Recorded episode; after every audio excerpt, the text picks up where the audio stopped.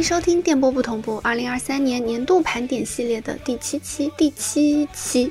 我是西北。年度盘点系列是邀请我的朋友们一起来分享大家二零二三年喜欢的一些作品。今天就到了游戏环节，好耶！游戏我们要玩游戏，所以这期会非常的快乐。接下来我们就来看看大家去年都玩了些什么吧。记忆里面深埋着尘封的记忆大家好，我是百草枯啊。年度游戏啊，我在三个之字辈的游戏上纠结了很久，他们分别是《王国之泪》《往日之影》和《博德之门》。那你介绍介绍这三个之字辈的游戏？嗯，《王国之泪》就是《塞尔达传说：王国之泪》，是《塞尔达传说：旷野之息》的续作，然后主要讲述了这个在旷野之息之后几年的时间里面，然后这个世界又发生了比较大的变动，然后公主又被人抓走了，然后林克又去救。然后还能飞，还能落地，还能组装机械这种的。然后《往日之影》呢是《赛博朋克2077》的 DLC，今年刚刚出，大概在十月份吧，九月份我忘了。嗯，就是讲述这个 V 在狗镇经历的一段事情。狗镇就是嗯夜之城的太平洲里面的一块不法之地吧，没人管，三不管地带。然后《博德之门》讲的是一个嗯龙与地下城的那个世界观。然后里面几个人被夺心魔，就是那个克苏鲁一样的东西，章鱼脸给收拾了。然后他们他们怎么说呢？他们自身出现了一些问题。嗯，他们为了解决自身的问题，顺便拯救世界，就去就去一个叫博德之门的地方揍那些章鱼脸。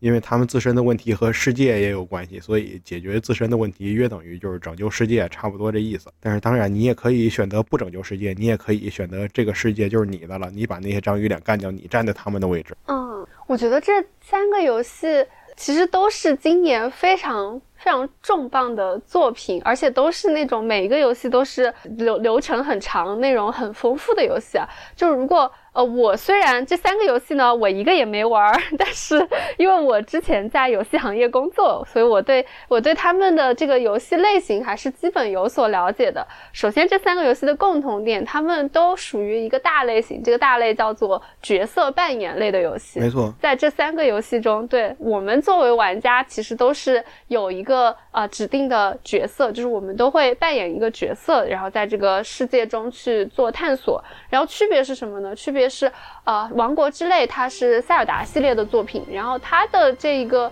这个王国之泪的这个定位，它其实是就是一种大世界的呃探险，然后它的自由度体现在我理解啊，体现在一个是呃你它没有一个特别。明确的这个线性流程要求玩家必须你要先去哪儿再去哪儿，就你可以自由的跑。另外就是你在这个游戏里面你要达成一个目的，你可以有很多种的这种方法，以及你可以，呃，就它的这个元素交互应该是比较多的，因为。它的上一座《旷野之息》里就有很多，就是你可以通过元素间的互相反应去达成某一些特殊的效果。但是我听说《王国之泪》里这次是能拼高达吗？还是怎么样？对，能拼那种各种各样的机械，但是我手比较笨，然后我也没我的耐心也不太足，所以我拼出来的都是比较简单的。我拼的最复杂的一个是功德无量放生机，纯粹是玩的。那那这个他们拼的这些机械可以就是可以起到什么什么样的作用呢？可以战斗，也可以当交通工具。如果你就是你用两个风扇和一个控制杆拼成一个小摩托一样的东西，你就可以，只要你电电量足够，你就可以满满满世界飞，飞到哪儿都可以。哦，怪不得大家说《王国之泪》是手工梗模拟器呢。我非常期待手工梗老师做一个《王国之泪》的。我觉得他应该能整出很多有意思的东西。他就算。复刻他自己平时整的那些东西，我都想看，但费点劲，因为那个王国之泪的机械有数量限制，好像只能拼到多少个组件，再大了就拼不了了。我记不太清了，因为我没拼过那么复杂，没那没有那么巧的手。那你在王国之泪里，你觉得就是最有趣的一部分是什么？最有趣的一部分啊，打人马。对，就是那个叫什么来着，我忘了，反正就是那个半人马形状的那个怪物，它有名字来着，忘了。嗯，没事儿，不重要，它的名字不重要。因为他们那个是在旷野之息里面，它就是一个很强大的 BOSS。然后我始终没有掌握弹反的这个操作，在旷野之息里面，我就是一直去嗯走的猪血派。猪血派是流派，一边打一边吃。啊，这是巫师三的梗。很惭愧啊，我也没有打打通过巫师三。巫师三里边有好几个学派，就是什么狼学派、什么猫学派，还有什么狮鹫学派这些乱七八糟熊学派之类的。然后玩家开发出了两个学派，就是猪学派和驴学派。猪学派就是一边打一边吃东西，只要我吃东西吃的足够，你就打不死我。驴学派就是一直打滚儿，我只要我一直打滚儿，你就砍不到我。打这个人嘛，除了就是可能有挑战性之外。就是为为什么最最最喜欢的是这个环节？因为到王国之泪之后，我终于知道他到底应该怎么了啊！就学学会了一些，提升了，进步了。对我终于不用吃东西了。那所以应该怎么打呢？上网上搜视频去吧。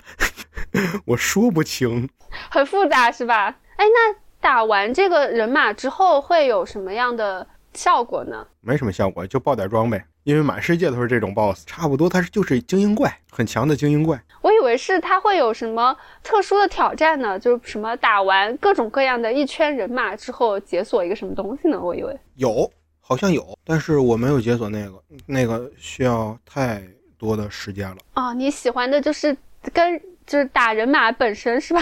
我对全程就没有兴趣。嗯，好，那第二个就是往日之影，就是它作为啊。二零七七的 DLC 嘛，二赛博朋克二零七七，你听这个名字就知道它的这个世界观是发生在一个未来的一个科幻背景下的世界观。哎，其实啊，其实这个故事起源在二零二三年的八月，强尼银手用核弹炸掉了黄板塔，然后今年八月的时候，我们都蹲在微博上等那个 CDPR 游戏公司发微博。你就没发，因为那天强尼银手炸了黄板塔。嗯，这个游戏里面有一个人物叫做强尼银手，他就是那个用了谁？那叫谁么呢？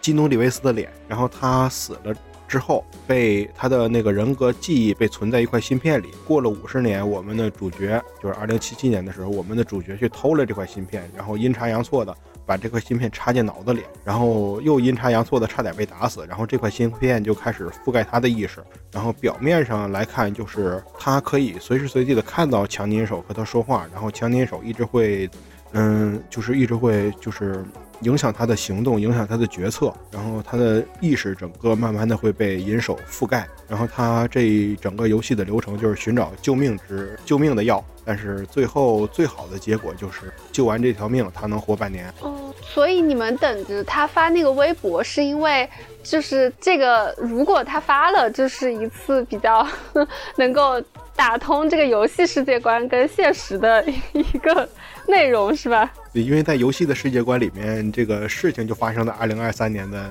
八月。他们那他们这个他们这个自媒体团队很不会营销啊。对啊，不行呀，不会整活呀。发售之前他们可很能整活，然后我们都纷纷感到了被欺骗。但是其实如果不含那些不不考虑那些过度宣发的话，它游戏是整个一个是好游戏的。而且最后它最重要的一点，它就是能随意的捏脸，捏的，哎，它不像别的很多游戏捏脸那么有限制。我可以把自己捏成什么样都行，然后我也可以随意的改造自己的身体，改造自己的装备，然后嗯，也可以去。去换各种各样的衣服，这是我非常喜欢一个设定。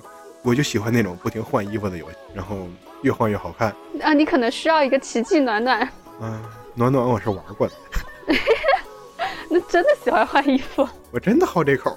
那就是你玩这《往日之影》的过程中，你觉得就是它游戏内容里面。就你觉得比较好玩的这种环节是什么呢？唉，好玩的环节其实跟本片是差不多，但是它的剧情是非常是非常让人揪心的。就是到最后的时候，你很难做出一个抉择。我那块读档读了七八遍，我才最终做出了决。我就不剧透了，不剧透了。你剧透了，我也听不懂。嗯，有的听众朋友可能准备玩的。应该会比较怕听到这种，因为那个地方需要自己去决定。对对对，我们不剧透，不剧透。但我感觉其实就是因为它的这个剧情的这个叙事的做的特别的好，就让让玩的时候就会让人想要接着去推进这个剧情，然后到最后的时候会因为它的剧情发展。有这种情感上的一些呃比较复杂的体验，对他这一点我说不清他是好还是不好。要说好的话，他这个剧情做的非常有深度，然后非常的能打动人心。但是说不好的话，我玩游戏我不就是图个爽吗？为什么要憋屈啊？就是这个剧情最后很憋屈。那那我觉得不是不是这个道理啊，就是不是所有的游戏都一定要服务于爽的，因为有的游戏它在过程中爽，但是它可以有一些就是比较有深度的思考，通常就会放在结局的这个地方。对，但是哪个玩家不希望有一个隐藏的好结局呢？他至少应该有一个，我觉得。呃，是的，那嗯，确实是啊，因为如果你对这个东西投入了感情，然后又带入进去的话，那肯定是希望最后能够圆满一些。我也理解。最后再说一下这个博德之门吧，因为呃，我这个不好意思，博德之门也没有玩，因为我这三个游戏他们也有一个共同的特点，就是都挺贵的。博德之门，它嗯，其实我刚才讲过了，就是一个那个龙与龙与地下城的世界观。对，它是一个嗯，就是类型上它会有一点就跑团的这种性质。就是如果我理解的没错的话，这个游戏里也是自由度很高，就是你跟这个 NPC 可能有很多种的交互方式，然后你达成这个目的的这个路径也可以有嗯很多种。你你只要能想得到，你可能有很多种的目，呃路径去达成一个目的，然后并且你我我看过一个视频啊，就是就是一个打 boss 的一个视频，就是通过重力压死 boss 这样的一个一个做法。然后跑团还有一个特点就是你的很多行为，它会跟你的应该是跟你特定的属性去挂钩，对吧？就比如说，对你要说服别人，那你可能有有某一个属性要高，那你在做检定的时候，成功的概率才会越大。那所以，就我觉得就是喜欢跑团这个形式的玩家，应该都会比较喜欢博德之门。这游戏最要命的就是扔骰子，你经常对话的时候要扔骰子，如果骰子扔不过，你就这个选项你就进行不下去。所以最后我打开了风铃月影，爱怎么着怎么着吧，我就要成功。那那个是什么啊？是是是个。修改器，修改器哦，哎，那不觉得这样这样玩就是错失了一些？我花钱买的游戏，我爱怎么玩怎么玩，反正它不是联机的，所以这些东西不违背道德。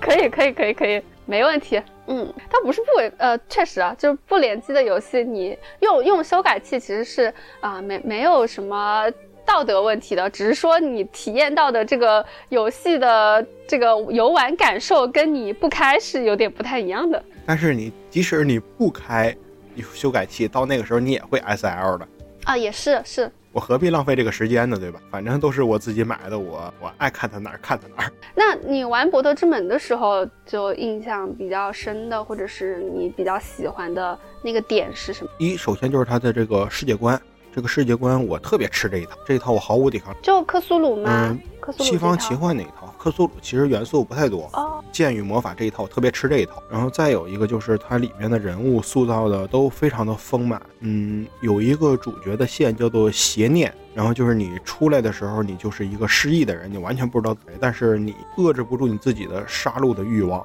然后你就不停的去想要杀人，然后经常你们在营地休息的时候，你可能会伤害到自己一些同伴，然后你还要扔骰子，你只要是你只有骰子扔过了，你不伤害到自己，然后最后才才发现你是邪神的后代，你是杀杀戮之神的后代，然后你就要选择你去不去。服从自己的血脉，如果你不服从，杀戮之神就会把你杀掉。但是最后你会作为一个善良的复活体内的那些要杀人的血脉，血脉控制你的那一部分就没有了。当时玩的那一段的时候，真的特别特别震撼。我也当时死了，我还以为要出字幕了呢，结果他没有出，他让我活活过来了。你做了个好人。这个算剧透吗？还是这个只是其中的一个一个分支而已？嗯，这算是一个角色的主线，反正。怎么说呢？你要是剧透到这个程度，也不算太大了，因为了解的都都了。因为最开始的时候刚出来的时候，这条线儿因为会涉及一些比较血腥的事儿，所以好多人都在 在论坛上骂，或者是在论坛上警告新手千万不要玩这条线。那所以它其实是有好多个角色，多个角色可以选择的。那不同的角色，它这个主线会不太一样，会不太一样，但。但如果你选择其他的角色，就是你选择其中某一个角色，其他的角色会做你的队友，他们也会有剧情线，但是剧情线会不那么强。我之前玩过一点那个《神界原罪二》，所以其实应该对差不多的套路，跟它的这种整体的这个这个结构应该是有点像的。除了世界观有点差异，剩下基本上。然后我在这三个栀子味的游戏里面纠结了很久很久，最终我把我的年度游戏投票给完蛋，我被美女包围了。啊，怎么回事？你什么情况呀？你在这个三个今年的巨作、史诗级游戏巨作面前犹豫纠结了这个好久的时间，最后投给了一个啊，投给了一个 Gal Game，真有你的。嗯，关于这个游戏，我只说一句话，我对李云思一心一意。结束。只稍微补充一下背景信息啊，这个完蛋，我被美女包围了。虽然也是今年比较比较火、比较爆的一个游戏，但是它在这个知名度上，呃，和在游戏圈的影响力上是绝对远远不如我们开始聊到的三部游戏的。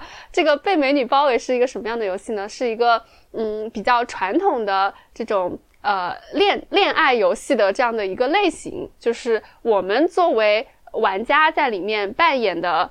这个呃，在里面的这个这个视角，哎，我我说不清，要不库老师你来？嗯，就是一个很普通的恋爱游戏，但是是真人版的。啊，对对对，就是画面是请呃真人演员出镜来演绎的，然后我们在过程中其实就面对的就是那种呃做分支选项嘛，就是我们会看到游戏的剧情，然后在剧情进展的过程中，我们可能会选选出现一些需要进行剧情后续分支的一些选择。就是这样的一个呃文字冒险恋爱游戏，大概就是这样。而且完全没有那种十八禁的内容，完全非常适合我们纯爱战士。绿色健康。对。大家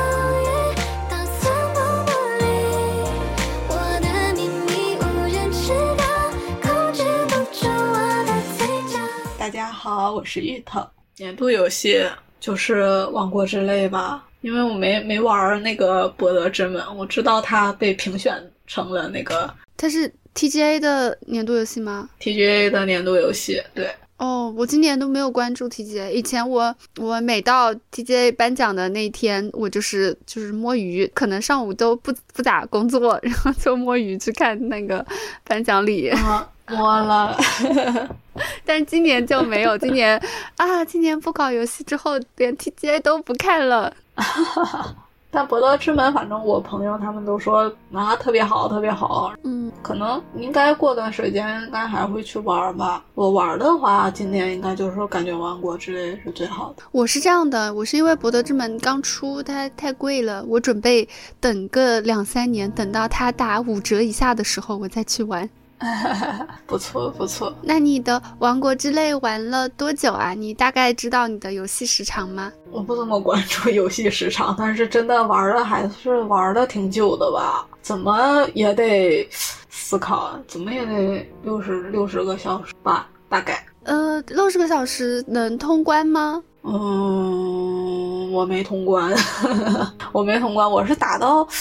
嗯，就是几个英雄的那个故事都打完了，然后现在在收集那个龙之泪，嗯，就是还差几滴吧。嗯，龙之泪是什么呢？请给我一个没有玩过王国之泪的这个 讲解一下。哦，就是他不是刚开始是那个林克和塞尔达在那个地底下，然后去发现了一些嗯上古的遗迹嘛，嗯，他们两个就穿越了。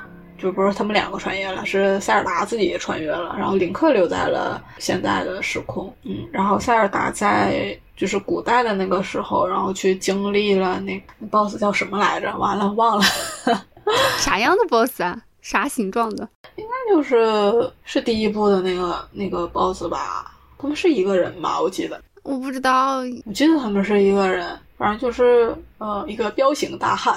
哦，好的。我我是玩到就是塞尔达在那留在那边，然后那个 boss 他刚开始是嗯天空之国的相当于大臣吧，嗯那个角色。他他可能就是不服现在的那个王的统治，嗯，他想推翻，然后他想就是掌握整个世界，就是进行了一些嗯这样那样的阴谋。塞尔达反正就是为了能向林克去传达和为他保留一些力量吧，就是他那个大师之剑去留了一些线索，然后塞尔达就变成了一个一条。在天上飘着的那个龙，然后他是带着，就是他身上是带着那个大师之剑，然后就要去等待林克把那个剑拔出来，然后去打败那个 boss，大概是这样。塞尔达是穿到了往前的时间吗？在比较早先的时间线里给林克留下了一些线索，然后自己又变成了一条龙。嗯，是的，他那个龙之泪，也就是嗯，给塞尔给林克留下来的一些线索。哦，那就是要收集。对，去收收集的那些，当林克去触碰到那些眼泪的时候，然后就会看见一些塞尔塞尔达当时发生的一些故事。那他就收集完所有的眼泪之后，这个就算通关哦？不，这这个就可以进入打最终的 BOSS 的环节了吗？嗯，是应该是吧，因为我我还差几个，当然我看了一些就是流程，应该是最后他那个是。把那个大蛇剑拔出来，然后就差不多是可以去打 BOSS。那就是先收集这个龙之泪，收集完龙之泪之后，它就能拔出大师之剑。拔出大师之剑之后，就能打 BOSS。打完 BOSS 之后，这个基本流程就算通了。嗯，对。哦，一共多少个龙之泪啊？哦，还挺多的。好像是十十十五个吧，那忘了十多个，反正。呃，你现在收集多少个了呀？我应该就差了三三两三个、三四个那样。哦，那你觉得《王国之泪》里最好玩的是什么地方啊？那就是搓各种东西啊，机械制造部分吗？对对对，机械制造。什么搓一个车呀，然后反正乱七八糟的，什么都能做。嗯，你会就是先自己在游戏里就是自己摸索着做一些东西吗？对，因为他刚开始也有那种教程嘛，然后也是你要去操作一些东西。那你做出来的你觉得最开心的一个一个东西是什么？那那就其实还是那种小车吧，然后尤其是你在地下的时候，它刚开始是。呃，进入地下的时候是那种一片漆黑的，啊，所以说你要前进的话，它其实还是有一点麻烦，因为它刚开始给的那个呃，就是那种能发光的种子，然后它其实还是挺少的。你去搓一个车，然后在车上放一个那个能发光的种子。之后你就会可能去在地底下的话会比较方便哦，就省电，就这么个意思。对对对 对，移动速度变快了。确实啊。呃，说说到这个，我想起我之前去搜了一下《王国之类》的视频，我想看看播放量最高的视频是什么，就大家都都喜欢看一些这个游戏相关的什么东西。然后我就发现，我就发现播放量最高的视频中有一类视频叫“竞选弱智吧吧主视频”。啊，对，好像就造了一个呃奇怪的东西，或者是在某一种特殊的操作之下，然后把自己的档给卡死了，这种就是就会遇到很多奇奇怪怪的状况。哦哦，对对对，是的，可能因为太自由了吧。里面有一个人，就是他造了一个车，而且是那种很简易的四个轮胎，上面呃铺一个板子，他就坐那个车过一个岩浆嘛。啊，对对对，我知道那个。哦，他过完岩浆之后，把车收了回来，然后，然后又把车就是转身放在了自己的背后，结果这个车还是朝前开的，然后这个车就，因为他过完岩浆之后就站在岸边嘛，然后他把车一放下来，这个车就朝着他开过来，然后就把他推入了岩浆，然后他这个自动独挡，他每次重生回来就会，这个这个车都在朝他开，就根本躲不过。对对对对对，反正挺多的，然后还有那种什么，不是在天空天空上嘛，然后需要嗯去搭一个板子，然后去前面的那种区域，然后那个就是那个板子它其实也不是很长嘛，但是去两块区域它离得还挺远的，然后有的时候就是就是你像那没对齐或者没粘牢的话，然后它就会从从那个中间它就嘣折了。然后人就从下面上面掉下去，这样的。我想知道它的这种就是机械的这套东西，它有哪些部件啊？就为什么大家能能就是各种各样的东西都能造出来？太多了，有的什么有有风扇，然后还有那种控制，就是那种方向盘，嗯，电池。就是你可能打它一下，然后它就有那种驱动力，嗯，然后还有能喷火的，有一个能喷火的东西，然后它一般会用在就是热气球，就是有一个热气球的上半部分，就是那种气球的那个棚子，然后还有一个下半部分的座儿，嗯，把它们拼在一起，再加一个能喷火的东西，你就能飞上高空。那你有没有跟着那种，就比如说你的看其他人搭了一个特别复杂的东西，你有尝试这种 跟着别人搭一个吗？那没有，因为确实太复杂了。我其实还挺挺想尝试有一个那个电蚊拍儿，电蚊拍儿啊，因为它它也有一个软件是能发出电的。哦，干嘛用的呀？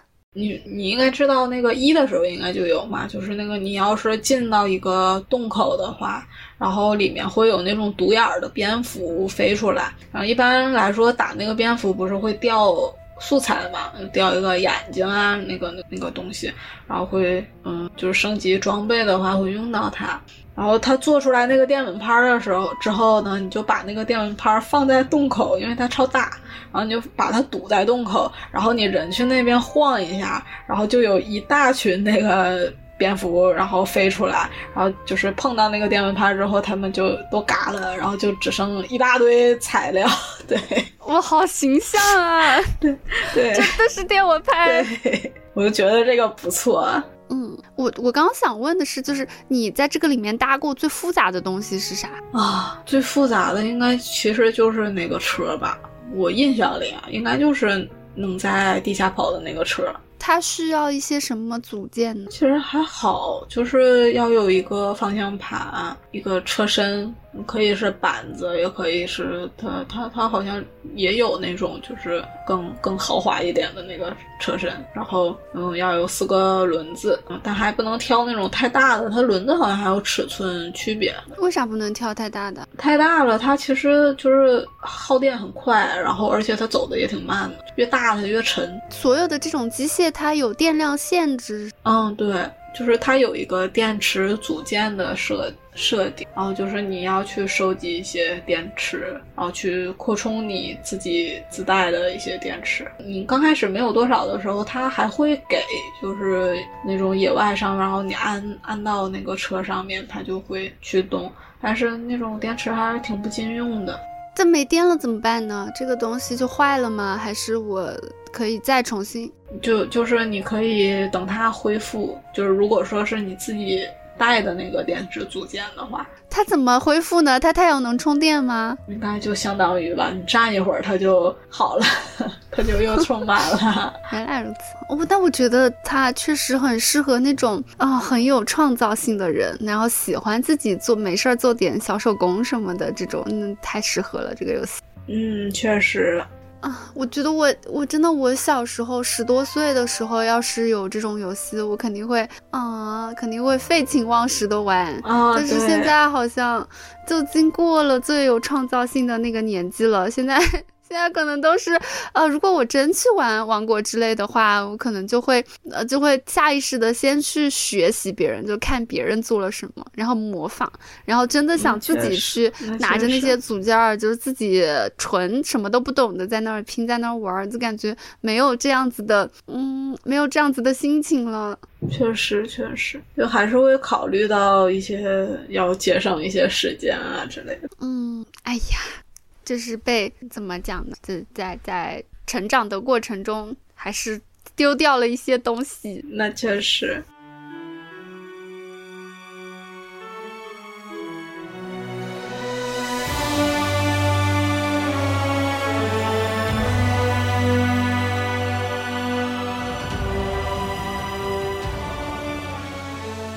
大家好，我是克里斯雪饼。推荐的是《辐射四》，但是它不是二零二三年的新游戏，它是几几年？可能那这这是这多少年前的游戏？零几年吧，好像。但是我看了我的 Steam 年度总结，基本上所有时间都花在《辐射四》上，但其实也是上半年玩的比较多。嗯，那先简单介绍一下《辐射四》这个游戏。好的，它的设定是这样的，就。哎呀，这个设定呃不能自我阉割，先不能自我审查。它是这样的，就类似于啊美国和中国，就是反正发生了就是有矛盾嘛。然后呢是中国吧，中国在美国的某就是一个地方投下了一颗原子弹。它的这个背景就是投下原子弹之后啊，因为都是辐射了嘛，然后就在这一片呃辐射很高的这个大陆上，就是人们还在继续生活的这样的一个背景，末日废土的那种。对它是未来的一个时间点。对，是的，辐射四是的。你继续，我们现在在这个充满了辐射的环境里，在这个充满辐射的环境呢，主角是这样的：就当时因为是已经战争阶段了，他们就知道可能要有就是啊、原子弹、核弹这些，就是会有辐射，所以呢，政府已经在造地下的那种就是啊、那个叫啥来着？避难就是避难所，对。然后避难所还不是每个人人想去就能去的。然后主角一家就是他们是一男就一对夫妻加一个小孩，小孩是个婴儿，有这个反正有这个资格，他们就在收到警报之后呢，就躲到了那个避难所里。然后进了避难所之后，那里面的算是科研人员、工作人员就让他们到叫什么消毒舱吧，还是什么舱，反正就是让他们到一个舱里去，就是休息一下类似。但其实那个舱是一个冷冻啊，舱，休眠的那种。对，然后一冷冻就是两百多，两百一十年吧，好像中间发生了一个事情，就是主角看到，因为他和他的夫妻双方是分开两个舱里，中间呢就有一波不明势力的人进来把他的对象杀了，然后把小孩子抢走了。他不是冷冻着吗？他怎么知道的呢？就把他们都唤醒了。他就是是醒着的那个时候，但是他也不能出去，没有给舱没有打开。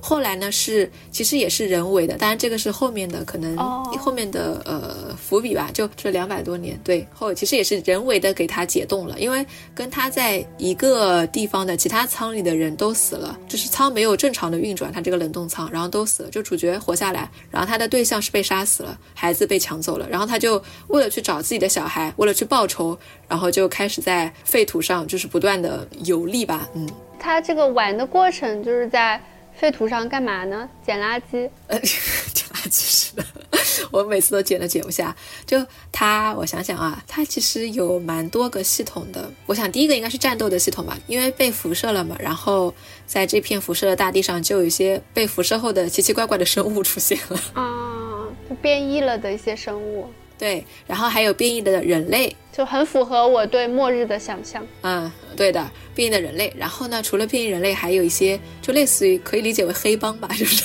哦，就是他们虽然是正常人，但是他们有跟就是主角来讲是敌对的。啊，对，他们是自己的一股势力啊。然后其实最主要的，嗯，另外三个势力，一个叫钢铁兄弟会，就他们呢是呃，就是开高达，不是，啊 就是穿着机甲，然后穿着那种就是外骨骼吧，你可以这样理解，嗯，像高达一样，就整个人都穿进去，然后你就是一个机器了，就是被一个机器裹着，然后呢能够抵抗辐射，你就穿着这个机甲。他们是一种军队的概念吧，就是可能就是像建立那种军权政府一样的，嗯，这是主角可以选择加入的其中一个势力。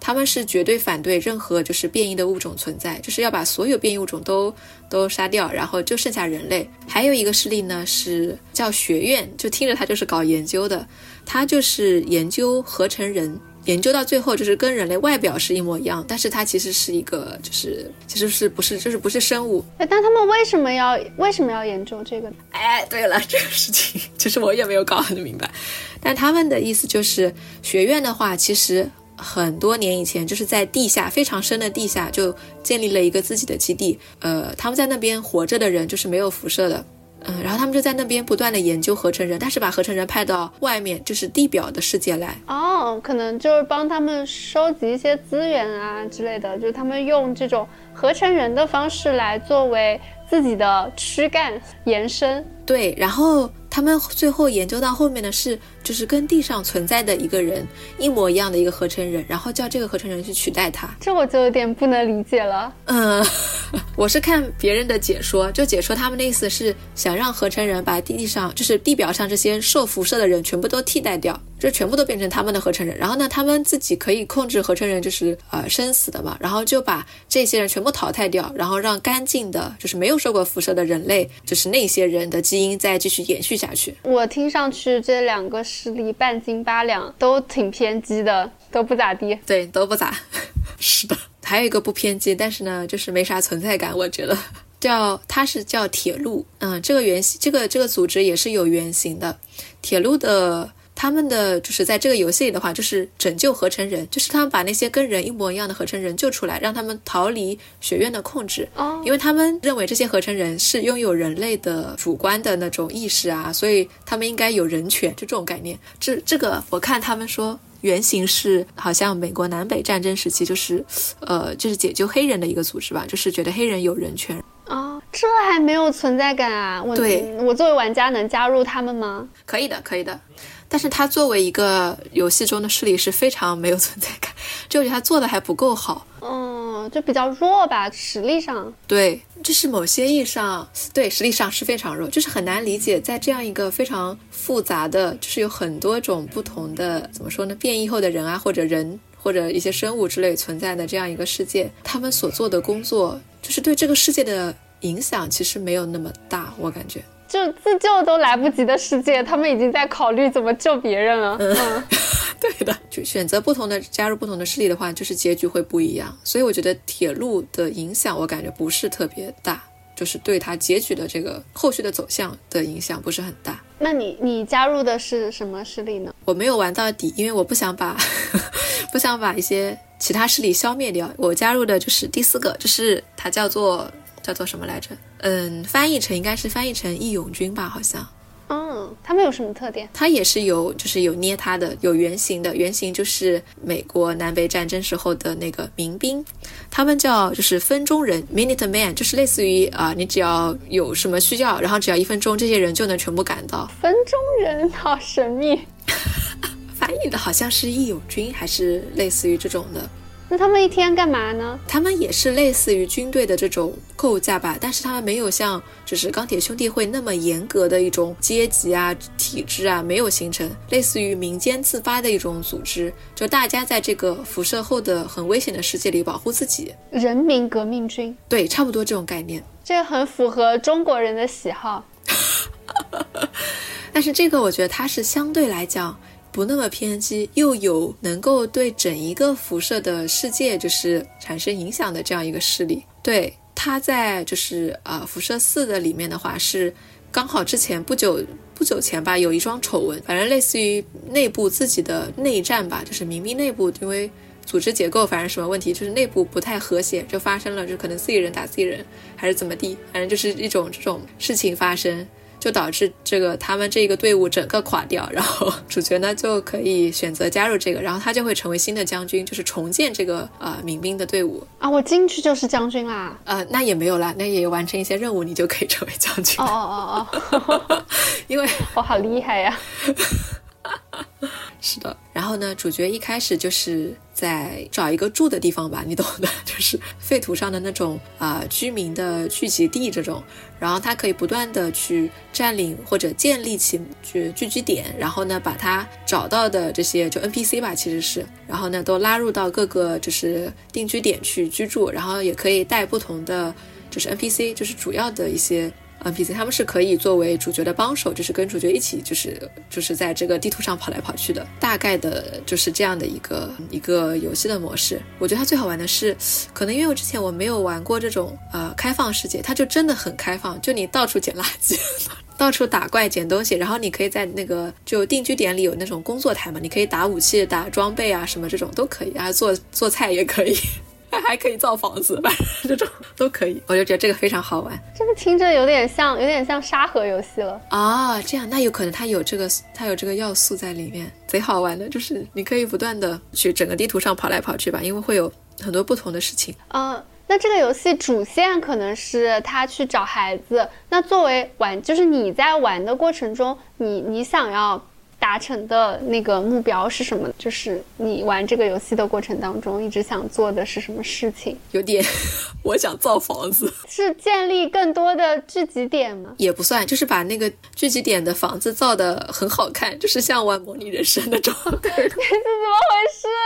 你在辐射里面玩模拟人生？我不知道，家装玩家，可能就是剧情吧，因为它有一些。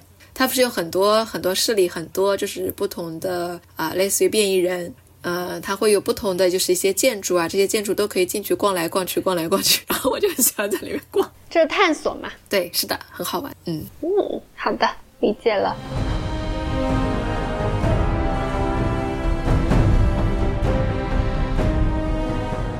Hello，大家好，我是大伦丁。年度游戏哈，嗯，不仅限于今年出品的游戏啊，因为那样的话，我其实就、对、嗯、我就没什么特别的玩了。呃因为 Steam 平台它是有一个那个年度总结的，嗯，到了年底的时候，对，然后我看了一下，我首先说我今年玩时时间最长的游戏是《欧洲卡车模拟二》。就是一个一个非常拟真的、很无聊的开卡车的游戏。对，这个我知道。我觉得玩那个卡车模拟器，跟就是打开一个视频平台去看那个正在开开车的一个直播，我觉得那种感觉还有点像。对对对对对，而且你就是有一种上班在上班，下班还在上班的感觉，啊、就下班变成了卡车司机。对。然后接着 接着开，对，但是呢，虽然是时间最长的游戏，这种游戏显然时间会最长嘛，因为你开卡车，它虽然是等比例缩小的，但是你要开很久。呃，我要把今年的年度游戏授给鹅鸭杀，嗯，Goose Goose Duck。哦，呃，我知道鹅鸭杀这个游戏，但是还是要介绍一下，我们走个流程。好的，鹅鸭杀就是一个狼人杀类的游戏，我我不能用这个。我不能用另外一个奇怪的名词解释这个哈，那我就好好说。鹅鸭杀就是一个我们常玩的模式，就是抽卡嘛，就是一帮人，然后在一个地图里面，然后你在游戏开始会抽到角色卡，决定你是鹅还是鸭子。呃，鹅是坏人，呃，不，鹅是好人。哦，鹅是好人，嗯，鹅是好人，然后鸭子是坏人。然后你如果是鸭子的话，你的任务就是啊，因为它有不同职业的鸭子嘛，你的基本上任务就是把大家都杀光，然后你就赢了。然后，如果你是鹅的话，你就想办法做任务，然后避免被鸭子杀掉，然后你你方才能取得胜利。或者说，然后它每到一定的时间，比如说呃触发了事件，或者说你去摇那个铃铛的话，就会召开会议。你就像那个呃 Among Us 一样的那种狼人杀游戏，你就和大家说，我怀疑谁谁谁是坏人，或者说我觉得谁谁一定是好人，然后大家可以投票。如果投票把鸭子都投出去了的话，那也可以算鹅的胜利嘛。它就是这么一个很简单的机制，很简单，但是因为它往里边加入了不同职业的鸭子，比如说有的鸭子是嗯连环杀手。就他如果按照就是指定的呃杀人顺序去杀的话，他的那个库档就是他出枪的库档就会变得很快。然后有的那种中立角色，呃，比如说里面有呃里面有一个角色叫做呆呆鸟，就是你你不能杀人，然后呢，但是你是坏人，但是你的赢的条件就非常苛刻，就是如果鸭子赢了你也算输，鹅赢了你也算输，你的任务就是。把你自己伪装成坏人，被人投票弄出去，你就赢了。嗯，对，是一个奇怪的中立角色，就是要让别人认为我是鸭子。对对对对对，是这样的。然后里面还有一些什么派对狂啊，就是你可以把别人变声，那是图非常图一乐，就是你变声的时候，开会的时候被你变的这个人说话就会变得非常好玩儿。啊，就是娱乐娱乐效果是吧？对，娱乐效果，对对对，嗯，就是这样的一个游戏。然后鹅鸭杀。我们也是因为跟妙妙屋的小伙伴们，经常有的时候晚上有空的时候就一起上线玩几局。就它是一个充满了社交属性的游戏，还是挺好玩的。嗯，哦，因为它里面有大家一起讨论、有投票的环节。对对对对对对对，就是嗯对。然后他们因为因为我因为我非常喜欢当坏人嘛，所以 对，而且而且我是公认的出刀快，我基本上跟人打招呼还没说完就就把人刀了。所以那个现在在妙妙屋的这个群里边玩鹅鸭杀，基本上就是不知道投谁就把大老师先投出去。哎，这就是以往建立起来的这种不信任，人与人之间最基本的信任都没有了呀。哦，我一般玩这种类似狼人杀的这种游戏，我其实是害怕就是分到那个人少的那一方的狼人的那一方，坏人的那一方，因为我会觉得有心理压力。但是我刚刚听鹅鸭杀的这个介绍，因为这鸭子有一些。就是就我感觉这个游戏就有一点古怪，它 它有点它整体的气质并不是说啊谁赢了谁输了，而是大家一起 就是要玩的开心，所以我觉得这个游戏里当鸭子应该蛮有意思的。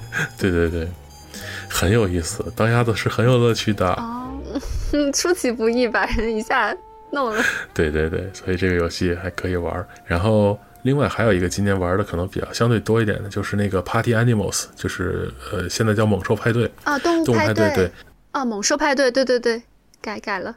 对对对，他真是他跳票跳了三年，终于来了这么一个游戏。嗯，就是一个类似于人类一败涂地啊什么的那种啊，它类似，呃，对，人类一败涂地的地方是这个呃一个布偶模型，对，这个角色的这个肢体形态，就是一坨软绵绵的一一滩，就像人形史莱姆一样的东西。然后它的对对对对对它的这个形态就会导致两个人打架的时候会出现很多意想不到的效果。对，比如那俩头互相捶对方什么的，然后就非常的神奇。让我玩的时候，我总觉得又玩到了那个 Super Bunny Man 里边那两个兔子人，就是那种动作，就很很好玩，所以可以去试试。但是年度游戏是《鹅鸭杀》，没跑。嗯嗯嗯，好。继续魂魄，路是明晰，掌握知识脉络。从来无畏，刀何孤身走过？恶，解脱。大家好，我是呼呼，耶！我要推荐一个非常轻松 happy 的游戏，就是就是超级马里奥惊奇哦，是今年的那个新马里奥的新作，新出的，我都还没有玩。哦，哦，呃，不过呢，我觉得这个游戏适合什么样？就是我是一个我不喜欢玩单人游戏，就是我是一个比较喜欢玩社交类游戏，然后尤其是我们家现在有两个人嘛，所以双人游戏是我们一般都会玩的，必玩的。然后又想玩轻松一点的，就是如果你符合你不想一个人玩，想要两个人这种合作类的，然后又比较放松、比较呃，开心的这种的话，我觉得这个游戏就是可以可以冲。那你给我简单介绍一下它怎么玩呢？因为我知道它出了星座，但我确实不知道这个星座它是一个什么玩法，然后什么背景。OK，呃，你玩过最经典的 Super Mario 吗？是那个当当当当当当，玩过。当当当当当当当。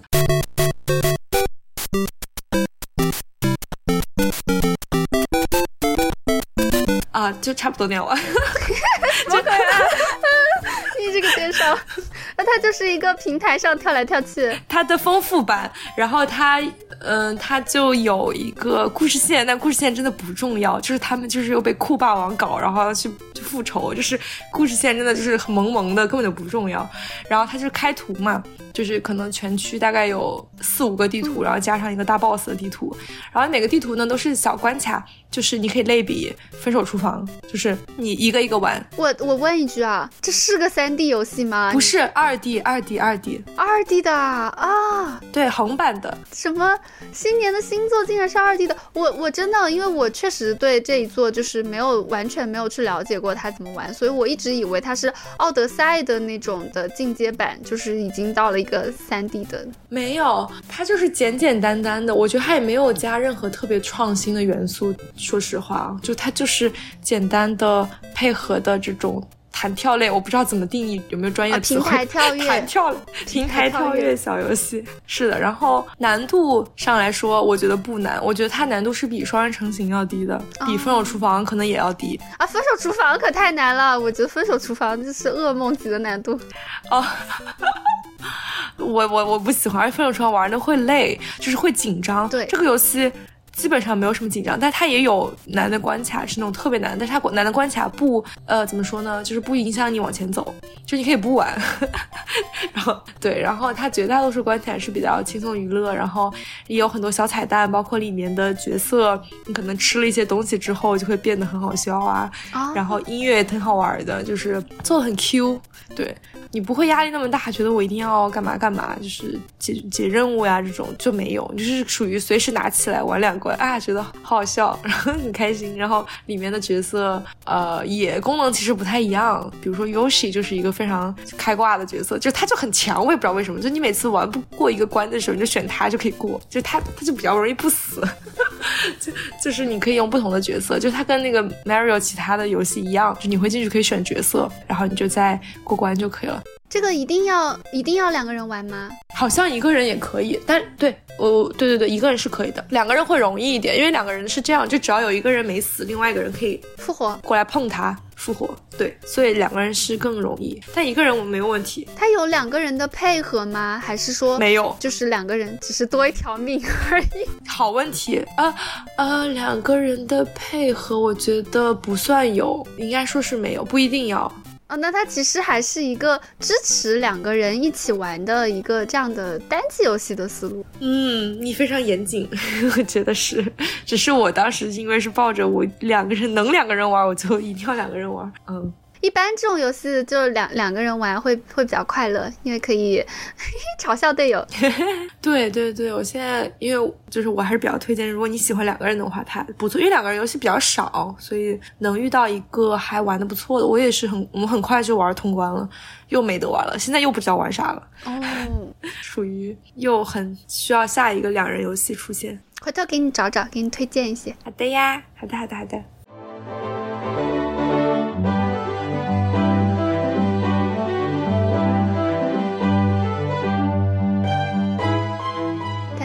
我是西北。我其实还算是一个比较重度的游戏玩家，毕竟我我玩游戏的时时间很早，然后我后来工作也做游戏相关的事情。从一五年开始，我就在 B 站发一些游戏实况，在二零二三年我的更新频率也挺稳定的。插播一个广告，欢迎大家在 B 站搜索“西市”，东市买骏马，西市买鞍鞯，南市买辔头，北市买长鞭的西市，西边的西，市场的市啊。但是去年我没有玩什么大作。TGA 提名的游戏我就一个都没有玩。我去年玩到的比较印象深刻的两个游戏，一个是《骑士与单车》，它是一个双人联机游戏，是两个小女孩冒险寻宝的故事，我还是很喜欢的。本来是想约一起联机的阿庆老师来录一期播客，但是一拖就拖到了现在。现在我们俩都不太记得这个游戏的主线剧情了。还有一个游戏叫 Tom T O E M。这个游戏是一个卡通风格、黑白画面的拍照模拟器，它的评分好像不高，但是我个人还蛮喜欢的。在这个游戏里，可以到处闲逛、和人聊天，拍下稀奇古怪的照片，集齐一本旅途的相册。对我来说是一个挺放松的游戏。虽然我还是卡关了好几次，并且偷偷看了攻略才过，但是我在做视频的时候把卡关过程都剪掉了，假装无事发生。但是真的要说年度游戏的话，我还是决定颁给另一个游戏《Just Dance》武力全开。我觉得从游戏的角度上，我不感觉它属于神作，但是它作为一个能在聚会的时候跟好朋友一起运动的游戏，对我来说确实挺有意义的。我在二零二三年购入了 Just Dance 二零二三，那它作为一个体感舞蹈游戏，在我不想打开健身环的时候，它就是一个非常好的补充的运动方式。还有就是在聚会的时候，要说一起玩武力全开这种游戏，我觉得得是比较。熟悉的朋友才能做到，因为这个游戏通常来说你得在客厅里玩嘛。那关系一般的朋友聚会地点你们也不会不太会选择在客厅这种场所，而且如果不太熟的话，我感觉很多人其实是放不开在半熟不熟的朋友面前尽情舞蹈的。所以武力全开关联着我跟真的是非常熟悉。呃，非常重要的朋友们几次非常开心的聚会体验。第一次其实发生在挺久之前了，它可能是二零二二年的元旦吧。我跟当时的前同事们一起聚会，当时就是前同事了，对于现在来说已经是前前前同事了。那个时候我们有一个小小的地下桌游社，我在换公司以后还经常周五下班从徐家汇一路坐地铁坐到五角场。啊，补充说明一下，是在上海啊，跟他们一起玩桌游。那个元旦我们在其中一个朋友的家里聚会，因为人多，所以我们那天玩的是德州扑克，但是没有加入任何的金钱要素啊，绝对没有。只是当有人把筹码输光之后，他就会进入惩罚区，其他人呢就继续玩。当惩罚区凑够一批人的时候，他们就需要进行一次当众舞蹈，由首个输光筹码的人担当 C 位，非常的快乐。其他人真的就是全程录像，手都停不下来，欣赏大家曼妙的舞姿。在那之后，我在新公司也找到了桌游组织，而且新的项目也越来越忙，慢慢的去见他们的次数就越来越少，就像我人生当中无数次和原本亲近而重要的朋友们渐行渐远一样。但是那天的武力全开已经被我录像存档了，让大家美妙的舞蹈和我们珍贵的友谊一起永驻硬盘了。第二次呢，是在二三年过年的时候。我和自己两个嗯异父异母的弟弟妹妹，翻译一下，就是我和我的两位发小聚在一起，我们在玩武力全开。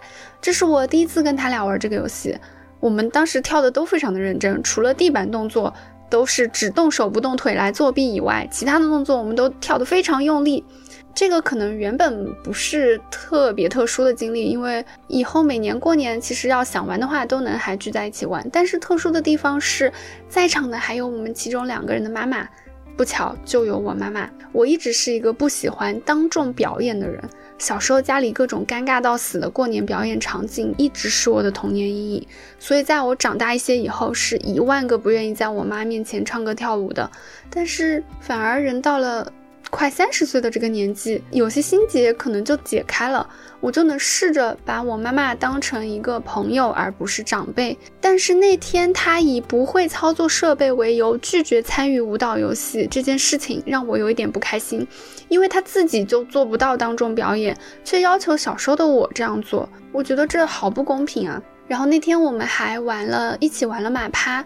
这次把两位妈妈也拉上，跟我们一起，人多热闹嘛。玩马趴不需要表演，我妈就愿意尝试了。真是的，这个人就是借口嘛，明明就是借口，什么不会操作设备啊？那第三次呢，是在二三年回到成都之后，我时不时就要到一位非常要好的朋友家里蹭住蹭玩。有一天，我们就在他的出租屋里大跳舞力全开，专挑那种非常傻的舞蹈跳。玩过的朋友应该知道，里面有一个系列。它会是一个气球人在屏幕上，那个气球人是商场外面偶尔会见到的那种，会随着气流随风迎风招展跳一些魔性的动作的那种气球人。对我们那天就在跳这样这个气球人系列的那些舞，那些舞也特别的傻，然后我们俩跳的就特别开心。不过我今年又要离开成都了。这样跟他一起吃饭，一起玩游戏，一起看电影，一起闲逛，一起傻乐，又会变成特别奢侈的事情啊！不过好在前段时间我在走之前，我跟他还有另一个我们的共同的朋友，三个人一起聚在一起玩了一场胡闹厨房，也特别的也特别的快乐。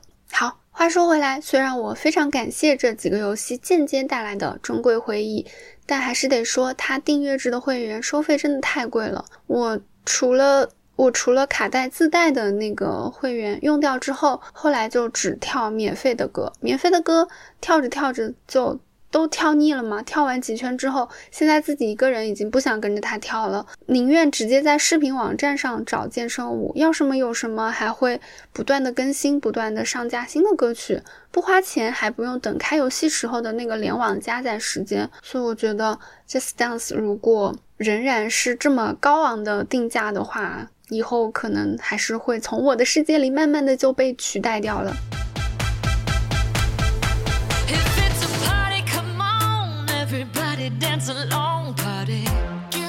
那么本期的年度游戏环节就到这里啦，祝大家新的一年在想玩游戏的时候都能没有烦恼，开开心心的全然沉浸在游戏里面。我们下期再见，拜拜。If you wanna party,